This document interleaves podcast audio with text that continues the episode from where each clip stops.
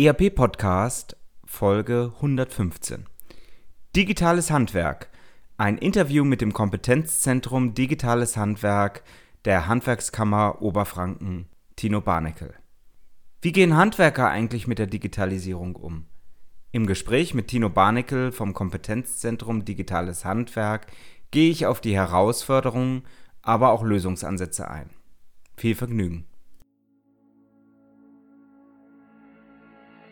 Herzlich willkommen zum ERP-Podcast, dem Podcast für alle, die sich aktiv mit dem Einsatz und der Gestaltung von Unternehmenssoftware und den daraus entstehenden Veränderungen und Potenzialen in Unternehmen auseinandersetzen wollen. Mit diesem Podcast möchte ich Sie mit eigenen Gedanken und Interviews bei der Gestaltung moderner IT-Konzepte nebenbei, also zum Beispiel beim Spazierengehen oder Autofahren, begleiten. Damit möchte ich Ihnen in dieser von technologischen Veränderungen geprägten Zeit Informationen anbieten, die sich in Zeitschriften, Fachbüchern und wissenschaftlichen Artikeln in dieser Form nicht darlegen lassen und für die sich im hektischen Alltag ohnehin nicht die Zeit findet. Mein Name ist Axel Winkelmann. Ich bin Professor für Betriebswirtschaftslehre und Wirtschaftsinformatik an der Universität Würzburg. Liebe Zuhörer, herzlich willkommen zurück zum ERP-Podcast. Ich freue mich, dass wir auch diese Woche wieder ja, einen wirklich spannenden Gast hier im Studio haben. Mal eine ganz andere Betrachtung von Digitalisierung. Wir wollen ein bisschen über Handwerk sprechen. Wir wollen ein bisschen über äh, digitales Handwerk sprechen.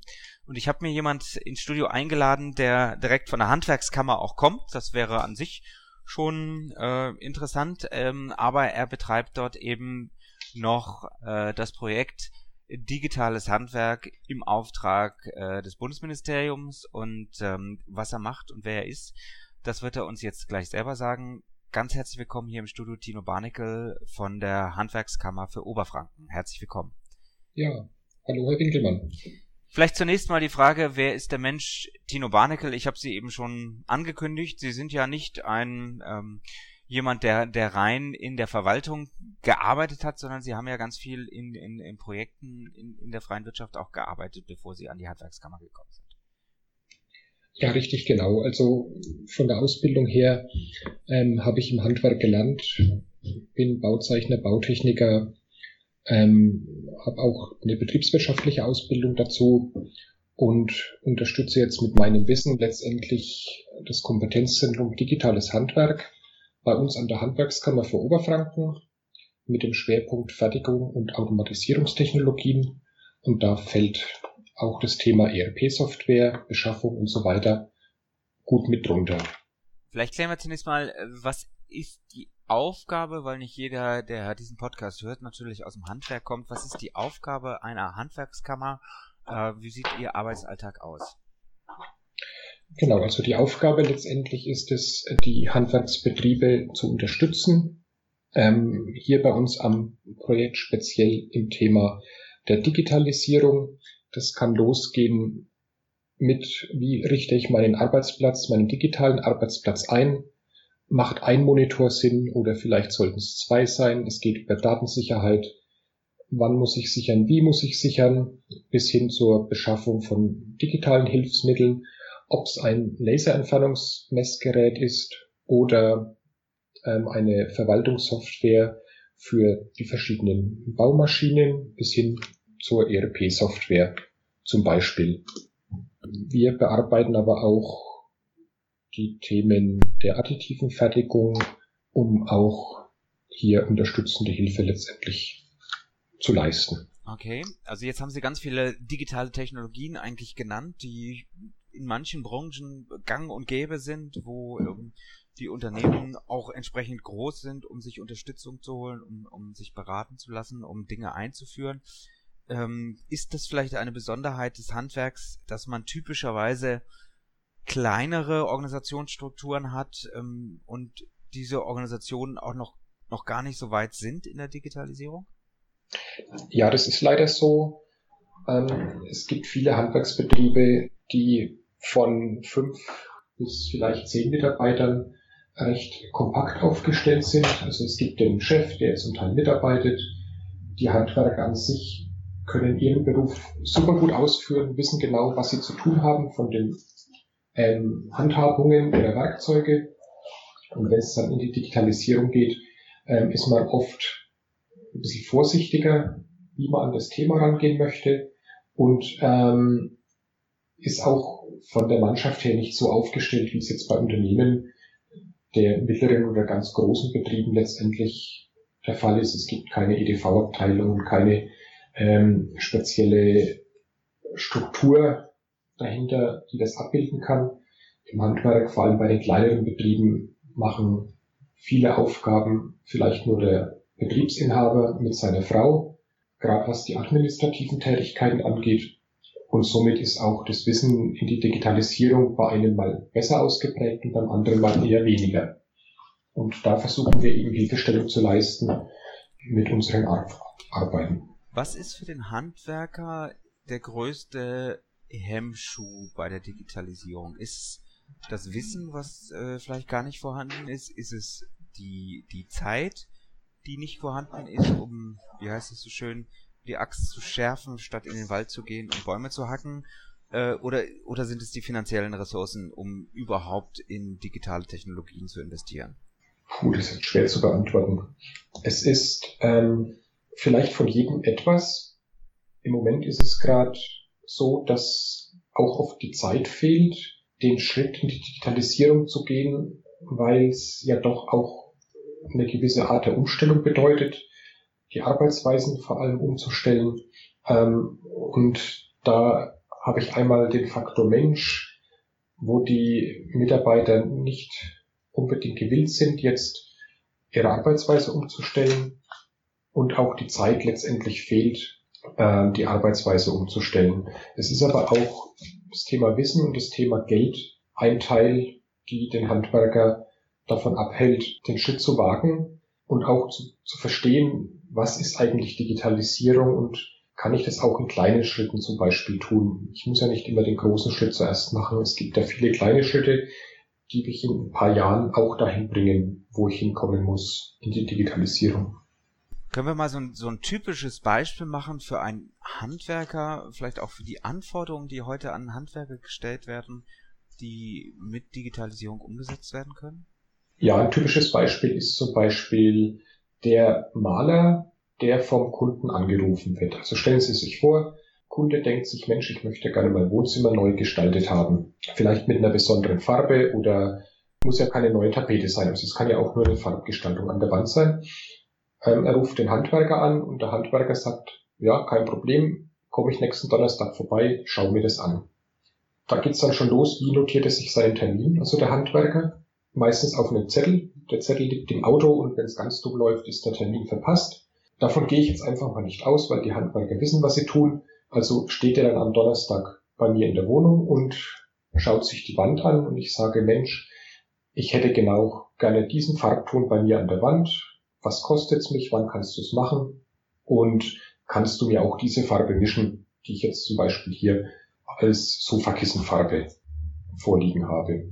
Der analoge Handwerker sagt, ne, ist kein Problem, ich habe hier meine Farbkarten und suche dann anhand der Farbkarte mit der Farbgleichheit die ähm, entsprechende Farbe raus, misst auch entsprechend auf, notiert sich das, fährt zu sich ins Büro, erstellt mir das Angebot und innerhalb von, sag mal, vier Tagen bis eine Woche habe ich dann mein Angebot, was ich beauftragen kann oder auch nicht.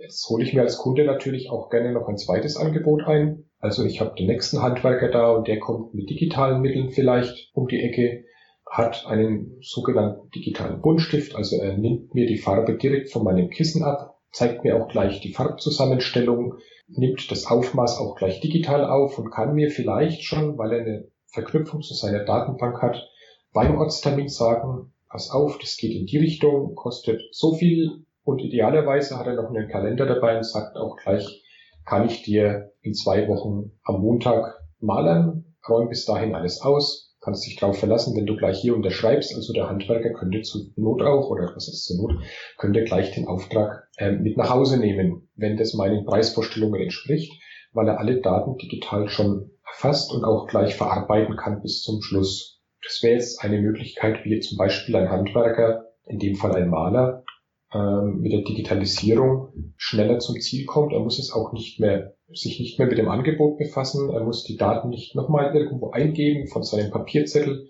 in irgendeine Software und wenn es nur ein Word ist, um sich hier das Angebot zu schreiben und im Idealfall nimmt er gleich den Auftrag ähm, von mir mit nach Hause.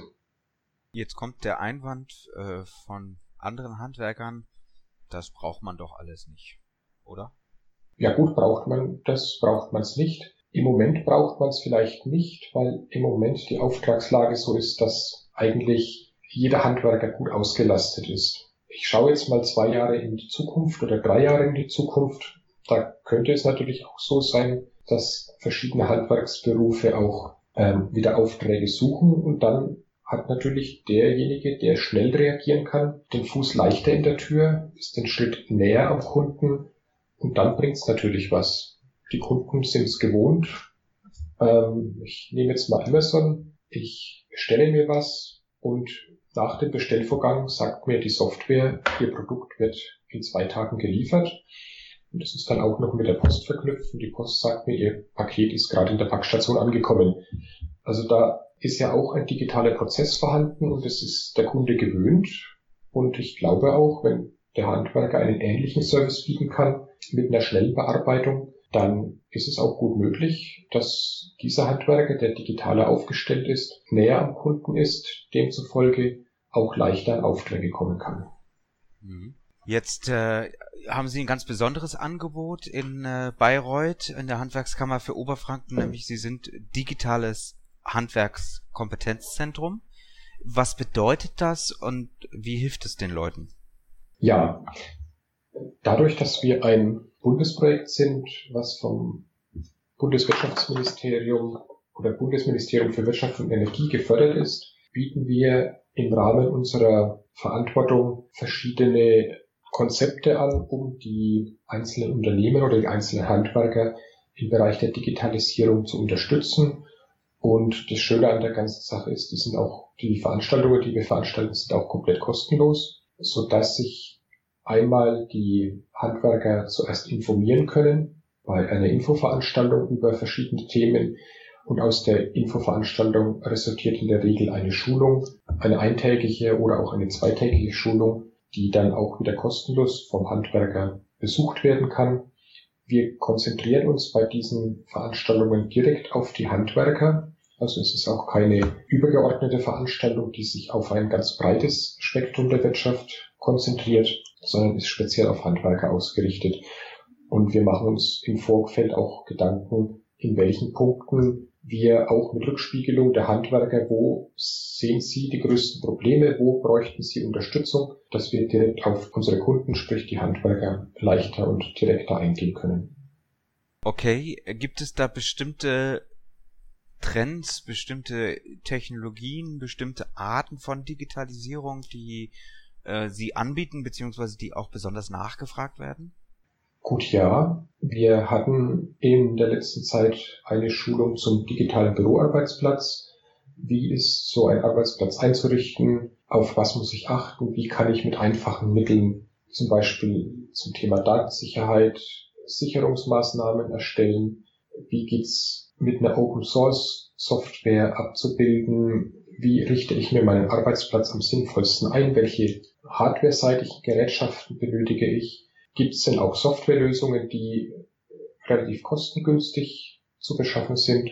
Also in die Richtung hatten wir eine sehr, sehr hohe Nachfrage. Ähm, das Thema DSGVO ist natürlich auch ein Punkt, äh, der immer wieder gut beim Handwerker oder bei jedem Menschen ankommt, weil der Umgang mit personenbezogenen Daten im Betrieb äh, doch ein großes Thema nach wie vor ist und auch ähm, ein sehr großes Interesse dabei vorhanden ist.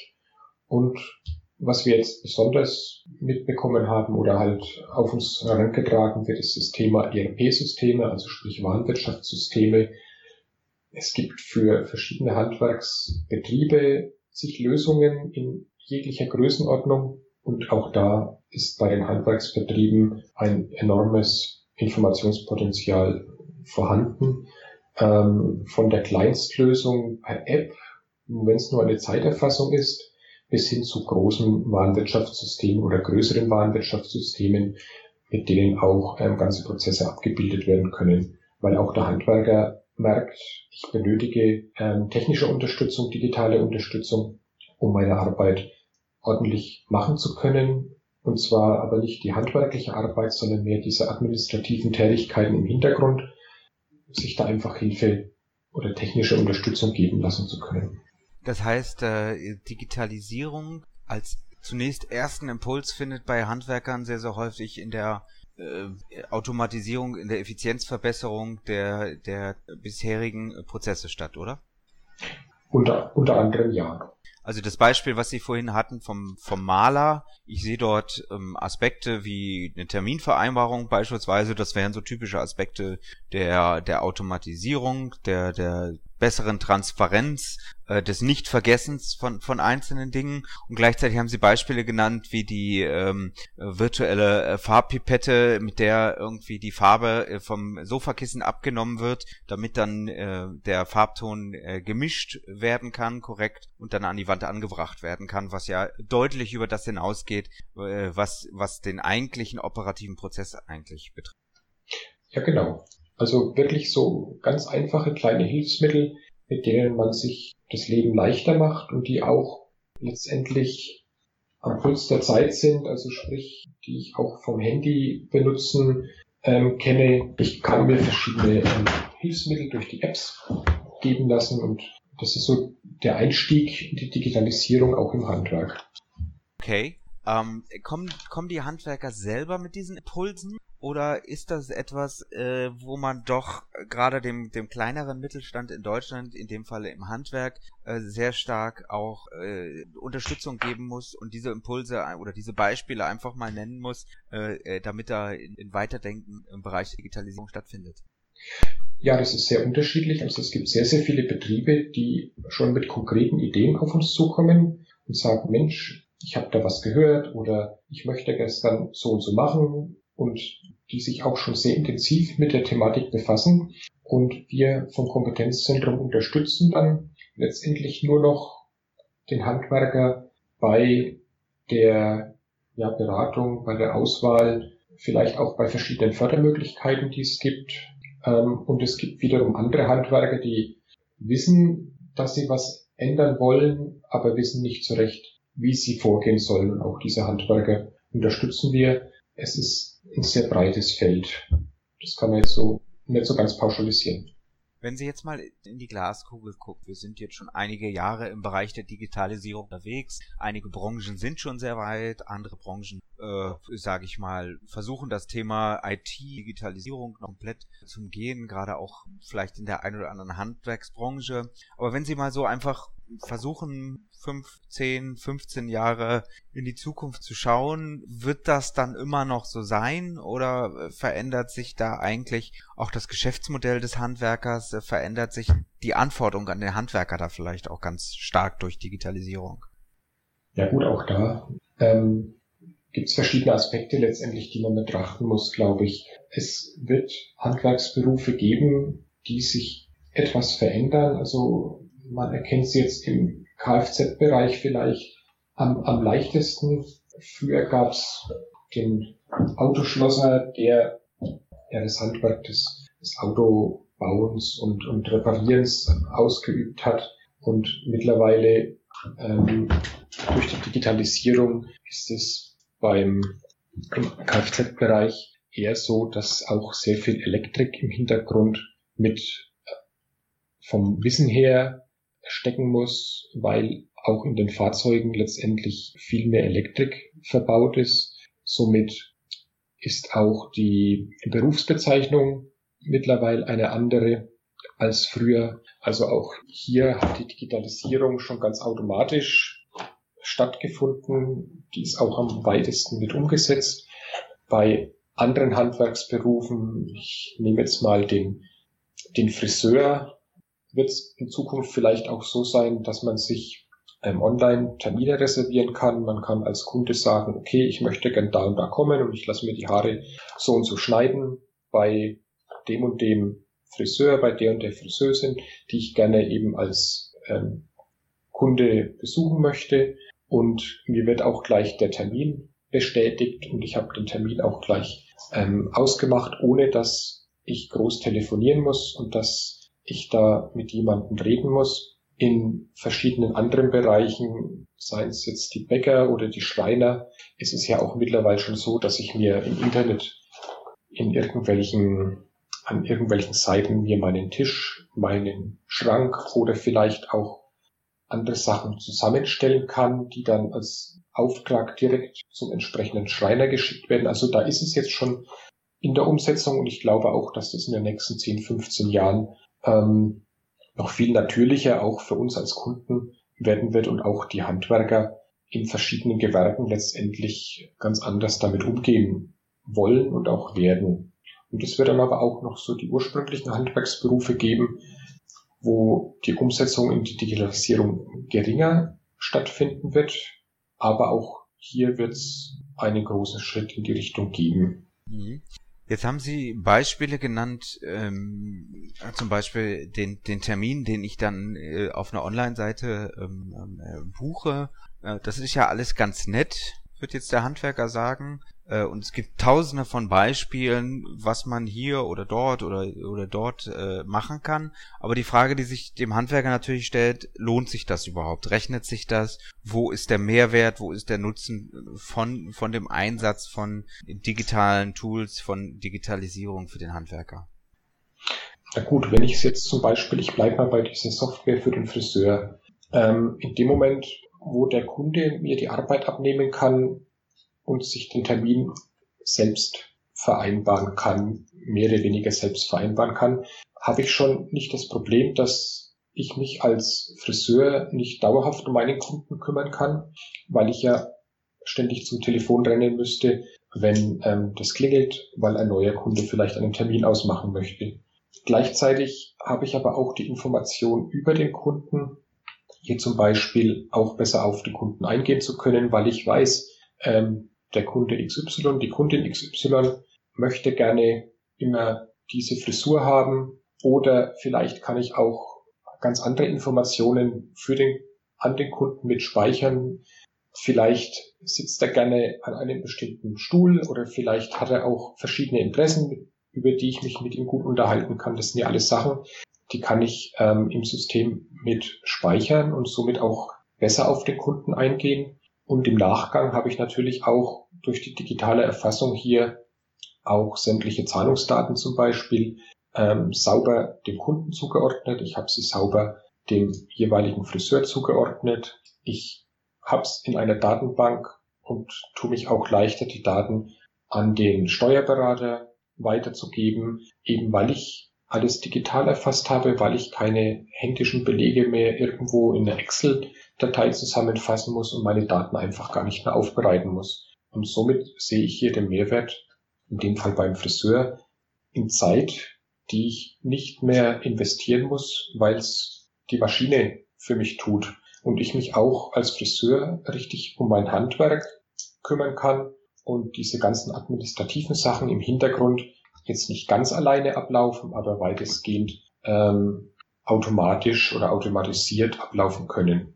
Jetzt ist das Ganze ähm, natürlich, glaube ich, offensichtlich vom Nutzwert her. Also selbst wenn ich ähm, kurzfristig vielleicht den Case noch nicht rechnen kann und sagen kann, naja gut, wenn ich da jetzt so einen Kalender habe, ähm, das kostet mich erstmal nur Geld, aber ich werde vielleicht feststellen, dass ich, keine Ahnung, weniger zum Telefon gerufen werde, dass ich äh, mehr Kundschaft habe, weil die Kunden selber entscheiden können, wann sie ihren Termin äh, wollen und das asymmetrisch vielleicht auch abends oder nachts äh, im Internet einsehen können. Äh, all das sind ja äh, positive Nutzeneffekte, die Frage, die sich mir stellt, ist immer, wie viel muss der, der einzelne Handwerker, der einzelne Friseur hatten wir ja als Beispiel eben gerade, auch tatsächlich dafür ausgeben, um überhaupt in diese digitale Welt zu gehen. Und äh, damit ist natürlich auch die Fragestellung, gibt es für diesen Bereich ähm, konkrete äh, Förderungen und vielleicht auch Tipps und Tricks, Jetzt weiß ich, ähm, dass meine Hörer immer sagen, oh, eine halbe Stunde, das ist eigentlich so ein Idealformat, äh, um hier über ein spezielles Thema aus dem Bereich Digitalisierung, aus dem ERP-Bereich äh, zu reden. Ich würde wahnsinnig gerne mit Ihnen, Herr Warneckel, weiterreden über Fördermöglichkeiten, aber auch äh, vielleicht Tipps und Tricks, äh, die wir den Handwerkern mit auf die Hand geben können im Bereich der Digitalisierung. Wenn es für Sie okay ist, würde ich Sie gerne nächste Woche nochmal wieder hier in den ERP-Podcast einladen, um das Thema dort noch einmal wieder aufleben zu lassen. Na klar, Herr Winkelmann, ist überhaupt kein Problem. Machen wir gerne nächste Woche weiter. Wunderbar, herzlichen Dank. Ja, auf Wiedersehen. Ihnen hat der ERP-Podcast gefallen und Sie konnten wertvolle Erkenntnisse gewinnen?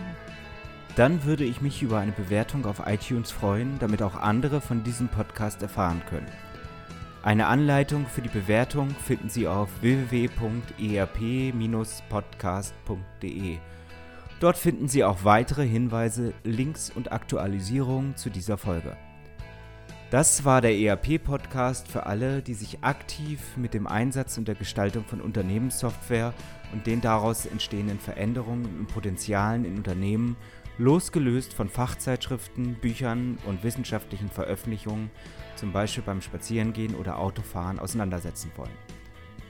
Mein Name ist Axel Winkelmann. Ich bin Professor für Betriebswirtschaftslehre und Wirtschaftsinformatik an der Universität Würzburg.